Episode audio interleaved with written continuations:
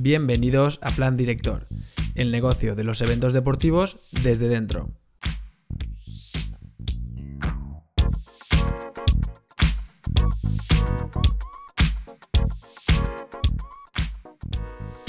Hola a todos y todas, bienvenidos como siempre una semana más al podcast Plan Director. Yo soy Vicente González y bueno, no me canso de decir que estoy encantadísimo de estar aquí eh, grabando esto, este podcast, intentando aportar valor a la industria del deporte. Ya son veintitantos los episodios que, llevamos, así que nada, muchísimas gracias por seguir reproduciendo los podcasts, que al final es lo que hace que yo eh, siga, siga, creando, siga creando estas entrevistas y siga subiéndolo. Eh, bueno, antes de, empezar con la entrevista de hoy, quiero recordaros la página web del programa plandirector.com.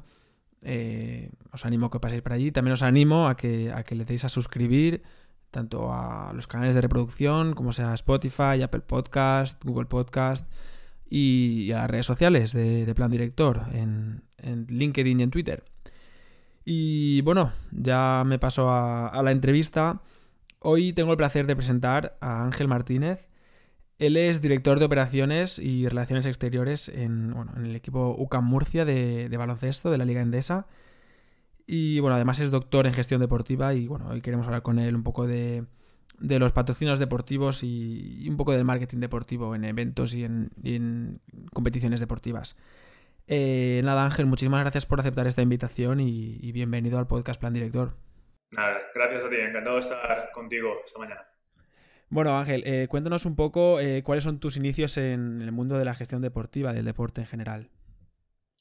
Bueno, pues eh, en principio estudié ciencias del deporte y mi motivación iba más hacia el entrenamiento de preparador físico de alto rendimiento, pero conforme voy viendo la carrera me va interesando más la gestión deportiva y a partir de ahí pues todo me ha, me ha, llevado hacia la gestión deportiva. Empecé en la comunidad autónoma como coordinador de deporte escolar y, y de ahí eh, di el salto al servicio de deportes de, la UCAM, que funciona en España la Universidad del Deporte porque trabaja mucho con eh, deportistas olímpicos y promociona mucho el deporte en todos los ámbitos, en este caso también con el deporte profesional. Y del servicio de deportes de la UCAM di el salto, eh, el presidente compró el, el UCAM Murcia Baloncesto, que está en una situación económica complicada en ese momento, entró como, como propietario y me pasaron del servicio de deportes aquí a UCAM Murcia Baloncesto. Y bueno, para, para, ponernos en sintonía, ¿qué es para ti realmente el patrocinio deportivo? A grandes rasgos. Bueno, el patrocinio deportivo es una forma de, de promoción, eh, de publicidad eh, que cuenta que es una, una, herramienta muy potente porque no es una publicidad al uso, sino que eh, en torno a él se centra dentro eh, de un equipo, de, un equipo deportivo o de un profesional deportivo, con lo que lleva el deporte asociado. Valores, imagen, repercusión natural medios, con lo cual es una herramienta muy potente de promoción de cualquier cosa.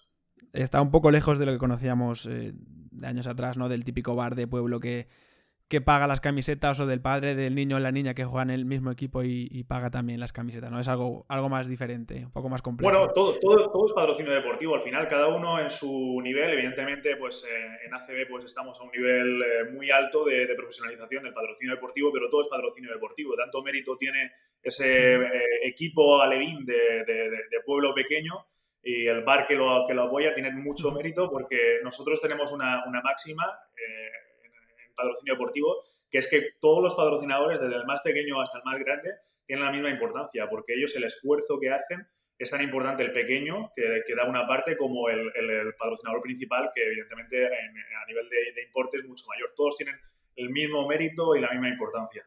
Qué bueno. Bueno, eh, ¿Qué beneficios puede tener este patrocinio deportivo eh, para una empresa? Imagínate una empresa, o, por ejemplo la, propia UCA Murcia, ¿no? Beneficios fiscales o beneficios de valor de marca.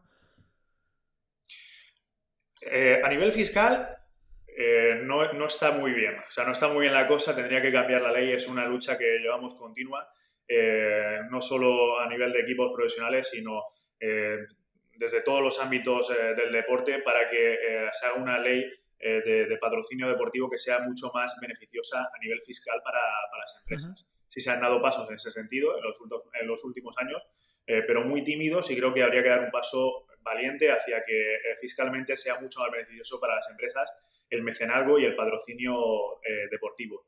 A nivel de, marca, tiene muchos beneficios, pero yo principalmente me, centraría en a nivel de marca, de notoriedad de marca para, para las empresas. Tú tienes una empresa y quieres que sea más conocida, quieres que se asocien valores muy positivos hacia tu, tu, marca y que tu marca se posicione por delante de la de otras empresas competidoras.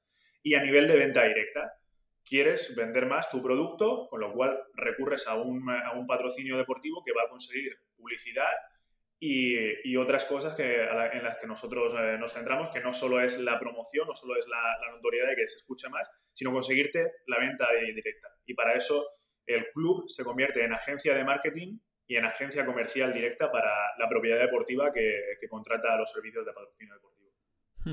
Y hay diferentes tipos de patrocinio, pues pueden haber, por ejemplo, naming rights, ¿no? O, por ejemplo, patrocinadores en especie. ¿Vosotros también los diferenciáis así? Sí, bueno, eh, patrocinios deportivos hay tantos como patrocinadores. Eh, eh, nosotros intentamos no estandarizar demasiado. Se entiende mucho la estandarización porque es más fácil y se puede vender más, pero en este caso mi forma de trabajar es que se hace un traje a medida para cada patrocinador. Eh, cada patrocinador tiene unas capacidades económicas, unos objetivos con su patrocinio, que quiere conseguir ese patrocinador en concreto con su patrocinio, un ámbito de actuación y hay que buscar para cada patrocinador una oferta que se ajuste a su capacidad económica y a sus objetivos. Y dentro de eso, pues activos hay un, montón de, activos diferentes. Hay eh, eso, el naming right, que puede ser el, activo de, mayor valor, es el activo de, mayor valor de, hecho de, de una propiedad deportiva, pero puede haber eh, activos de todas clases y, y, conforme pasa cada patrocinio deportivo y, vamos teniendo relación con el patrocinador, surgen incluso eh, nuevas activaciones porque siempre estamos intentamos ser proactivos para sacar eh, nuevas activaciones que den una, una nueva, un nuevo impacto a, esa empresa deportiva. Entonces, hay de todo. Pero no, no tenemos que pensar en las activaciones solo como eso eh, antiguamente era pues en la valla, ponemos la valla, el sistema LED, eh, una pegatina en el fotocall, en el backdrop y ya andando. Ya no. O sea, las activaciones son cualquier cosa. Una rueda de prensa en la, en la sede del patrocinador. Eh, aquí hemos hecho casi de todo. Que el jugador, una, una, empresa que es una gasolinera, el jugador se pone a echar gasolina él mismo y, lo grabamos. Entonces se sorprende el cliente de que sea el capitán de Luca Murcia el que está echando gasolina en su coche activaciones de todo tipo, las más locas que te puedas imaginar para crear ese impacto diferente, crear, hacer algo diferente para que la marca se, posicione en primer lugar. La creatividad es, está a la orden del día. Es principal. Eh, ¿Qué presupuesto de, de, los patrocinios se, se, reserva para la activación de estos propiamente dichos? Pues esa es una parte que, no, se suele, no se suele pensar eh, en ella, pero es verdad que es importante. Una parte, el club, nosotros, eh, nuestra forma de trabajar es que las activaciones, que todo lo que compete al club, las activamos nosotros. ¿Por qué? Porque al final tenemos eh, unos proveedores con los que tenemos al negociar tanto volumen, pues nos sale mucho más barato hacer todo tipo de soportes que le va a salir al, patrocinador y aparte ahí sí que buscamos la estandarización. Nosotros tenemos unos colores corporativos y, cuidamos mucho la imagen, con lo cual todo tiene que ser del mismo color, tener una, una calidad, con lo cual sí que nosotros una parte eh, de ese patrocinio que entra, que es muy variable dependiendo, porque claro, eh, cada activo es, es, diferente, no es lo mismo aparecer en la camiseta que tener eh, ocho vallas que, que, que, dos, que diseños, de, diseños interactivos multimedia, pero bueno, podríamos estar torno a lo mejor 15, 20, hasta el 25% se podría en, algún caso de, activos que son mucho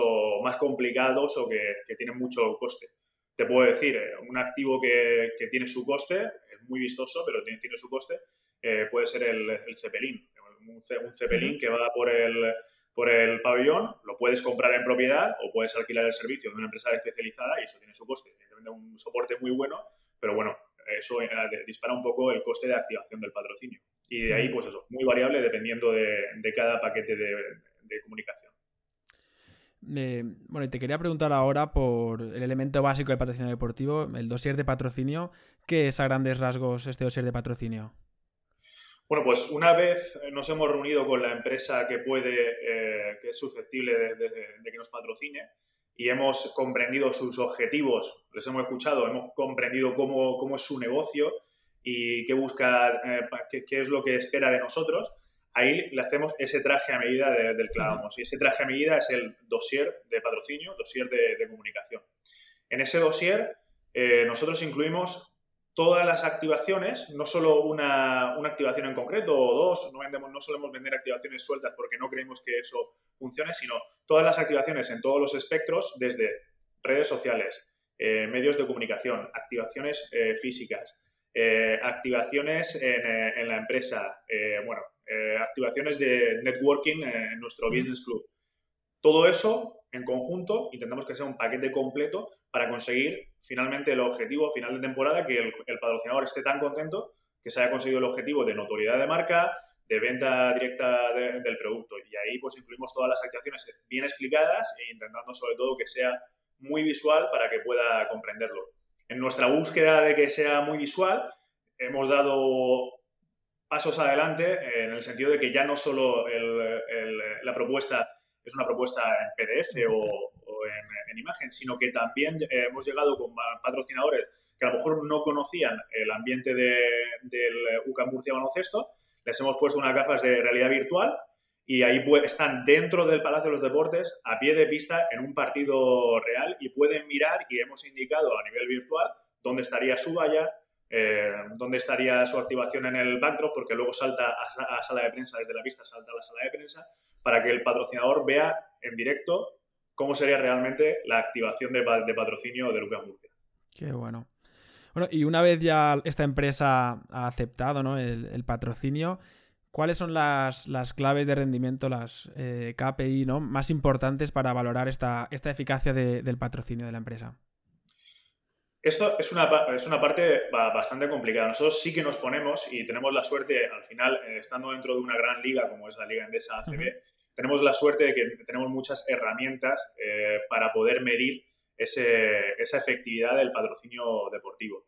Eh, anualmente, la Liga Endesa ACB hace un estudio con una, una, agencia de comunicación que es MKTG, que es muy prestigiosa, para medir cuántas activaciones han salido en prensa, en redes sociales, eh, a nivel televisivo, cuánto tiempo hemos tenido y lo que se traduce en una equivalencia en dinero de, esa publicidad. ¿Cuánto valdría esa publicidad si hubiese tenido que pagarla el patrocinador? Y aparte sale eh, también por cada soporte, es decir, los soportes físicos que se ven en televisión o en medios de, comunicación, te mide también eh, cuánto sale ese soporte y cuánto vale ese soporte en concreto, con lo cual es una herramienta increíble y nosotros tenemos ese informe de forma de cada, temporada, de forma anual, cada temporada, y podemos mandarlo a los patrocinadores.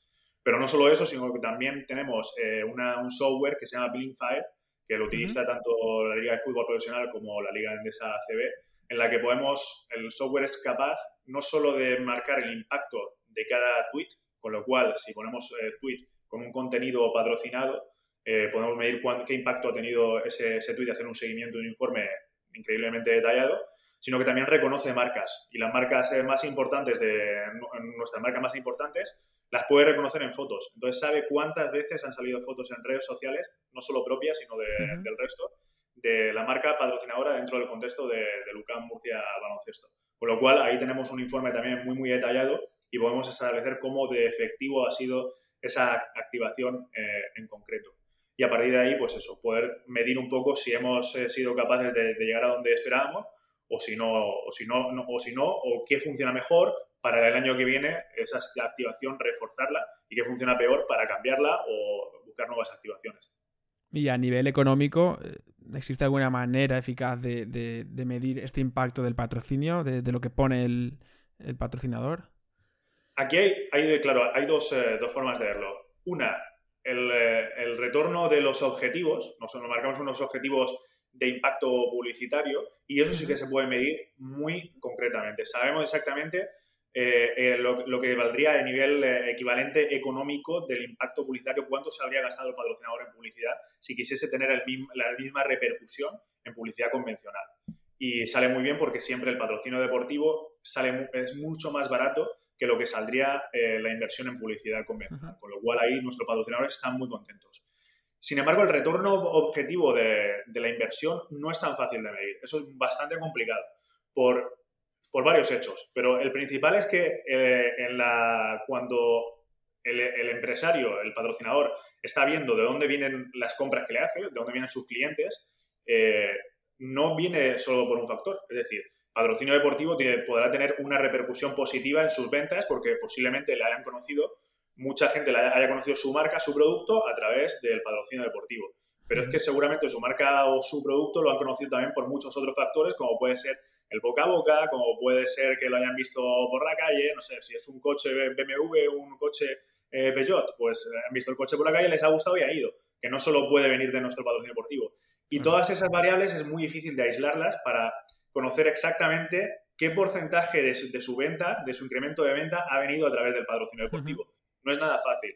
Hay fórmulas por las que se puede hacer, hay herramientas por las que se puede hacer, como encuestas al, cliente, pero claro, a nosotros, como propiedad deportiva, tampoco nos es fácil, porque tendríamos que preguntarle a nuestros socios, se puede decir, los que tenemos más, eh, eh, nuestros clientes, preguntarles si han comprado este producto, si han ido a esta tienda, no es fácil medirlo. Y el, dueño de la empresa, la empresa patrocinadora, sí que podría medirlo, pero también es un poco engorroso porque tienes que estar haciendo encuestas y no es fácil eh, delimitar. Y luego que, la, herramienta sea, sea eficaz. Así que ese retorno de inversión directa no es fácil.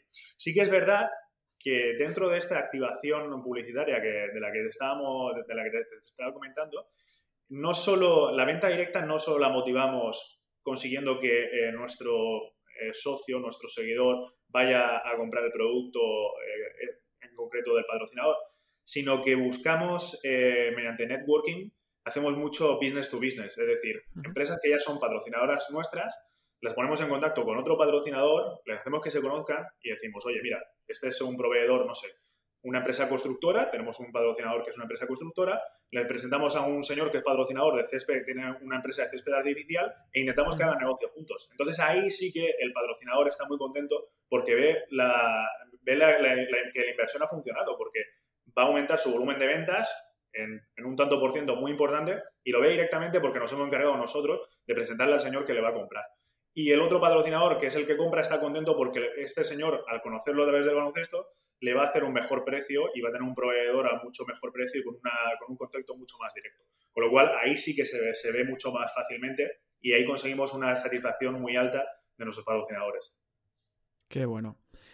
Bueno, ya eh, estamos acabando la entrevista. Te quiero preguntar eh, el futuro de los patrocinios deportivos en España. Las casas de apuestas eh, cada vez están más, están, bueno, tiene menos posibilidad ¿no? de, aparecer. Este año, bueno, había visto hace estos días que, el informe de la liga son 7 de los 20 equipos de la liga tienen patrocinador principal una casa de apuestas, pero en teoría esto se va a acabar. ¿Cómo ves este, este futuro y a lo mejor unas nuevas oportunidades de otras empresas que hasta ahora no tenían esta, esta oportunidad de aparecer?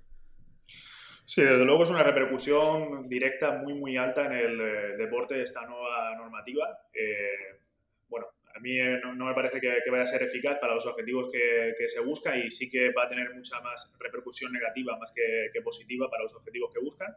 Pero bueno, nos tenemos que adaptar como, como siempre ha pasado. Eh, eh, al final, cada vez que unas, un sector de, patrocinadores de, patrocinadores que invierten en, deporte desaparece, como pasó en su momento con los, con los patrocinadores de placas de alcohólicas, pues ese, ese entorno lo aprovecha otro, otro sector, surge otro sector que empieza a invertir fuerte en patrocinio deportivo. Y ha pasado en cada momento. Pues después de las marcas alcohólicas entraron las marcas de constructoras, que, con el boom de la construcción pues había mucho dinero en ese sector, con lo cual empezaron a, patrocinar. Con lo cual confiamos en que ahora va a desaparecer esta, estos patrocinadores, van a desaparecer del mundo del deporte, pero confiamos en que vendrán otro sector que, pueda ocupar ese espacio. Confiamos, el impacto va a ser muy, muy alto, nos va a hacer ser como país menos competitivos a nivel deportivo mundialmente, pero nos tenemos que adaptar, no somos nosotros los que dictamos las leyes y simplemente somos los que tenemos que adaptarnos para ofrecer el mejor servicio posible a nuestros patrocinadores. Bueno, ya última pregunta. Te quería pues, preguntar dos o tres tips para una buena relación a largo plazo entre un, evento y, un patrocinador, una empresa patrocinadora. Pues uno te lo he comentado ya, tratar a todos los patrocinadores del primero al último como el patrocinador más importante.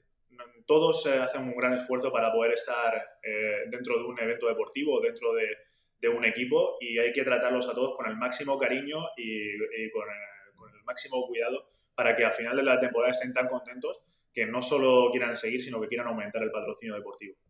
El segundo sería la comunicación. La comunicación eh, es importantísima y en todo momento es lo más complicado, se puede decir, o lo que te lleva más tiempo, pero tener una, una relación estrecha con el patrocinador es súper importante, tener confianza con él y no pensar que el patrocinio deportivo, eh, las activaciones se acaban, o, las nuevas activaciones se acaban el día en que firmas el contrato de patrocinio. El contrato de patrocinio es, es una propuesta de mínimos, siempre lo, lo digo así no hay que cumplir, o al menos eso es lo que hacemos nosotros. Yo entiendo que otros clubes no pueden llegar ahí, pero nosotros eh, sí tenemos que, llegar ahí porque tenemos que ofrecer un servicio aún mejor a, los patrocinadores. No solo hacer lo que, dice, lo que diga el contrato, sino cada semana pensar en qué vas a hacer nuevo para lograr un, impacto mayor para ese patrocinador. Entonces, tiene que ser una colaboración conjunta de la empresa y el club, semanal, eh, casi diaria, pero semanal como, como mínimo, de pensar qué podemos hacer nuevo, eh, cómo podemos llegar, estudiar lo que se ha hecho hasta ahora, la repercusión que ha tenido y siempre ir dando pasos cada semana en algo nuevo. Y la tercera, la tercera cosa que, podría destacar sería la innovación. Siempre hay que estar atento a sacar algo nuevo. ¿Por qué? Porque si innovas, el impacto va a ser mayor. Al final estamos eh, hartos de ver publicidad de todo tipo durante todo el día y en todo momento si logras hacer una activación nueva, innovadora, que interese al público, eh, que le impacte y que eso va, a crear un recuerdo y vas a estar un paso por delante de cualquier otra otra marca publicitaria, eh, con lo cual tu patrocinador va a estar muy contento y va a poder vender algo. Con lo cual esa sería la, tercera parte más importante. Y otra cosa que, que, no hemos podido hablar, pero que también es importante, hacerle pensar al patrocinador cuando entra que no, es, no toda la responsabilidad cae en la parte del club. Eh, la parte del club es muy importante, pero ellos también tienen una herramienta encima de la mesa muy importante, que es el patrocinio y la imagen de un club. Eh, dentro de los patrocinios suele estar el uso de la, marca corporativa de, ese club y poder identificar que como patrocinador oficial de tal equipo, patrocinador oficial de tal deportista, patrocinador oficial de tal evento. Pues esa herramienta, si la dejas encima de la mesa y no la utilizas, no hace nada pero es muy potente si la utilizas, con lo cual eh, animamos a todas las empresas que son patrocinadoras, patrocinadoras de, eventos, de equipos o de deportistas individuales a que utilicen mucho más ese patrocinio a nivel, no sé, se me ocurre un ejemplo. Si vas a poner un anuncio en el periódico, pues oye, pon patrocinador oficial de tal eh, evento, jugador, esta propiedad deportiva, e incluso una foto del deportista o una foto de uno de los deportistas del club, porque eso te va a traer mucho más interés a, tu noticia. Y como eso, digo, en todo, en la firma del mail. Es una herramienta muy potente que todavía no se está utilizando, no se está sacando todo el rendimiento y la mayoría de los patrocinadores no sacan todo el rendimiento que podrían sacarle a un patrocinio deportivo. Nosotros estamos siempre ahí luchando para que se le saquen todo el jugo posible al patrocinio. Qué bueno, Ángel. Pues nada, esto ha sido toda la entrevista. Eh, ha sido una charla muy interesante, de verdad te lo digo. Eh, espero que, tanto yo como los, eh, los, oyentes aprendan, aprendan de, lo que, de lo que hemos hablado. Muchísimas gracias y nada, muchísima suerte de aquí en adelante. Perfecto, gracias Vicente.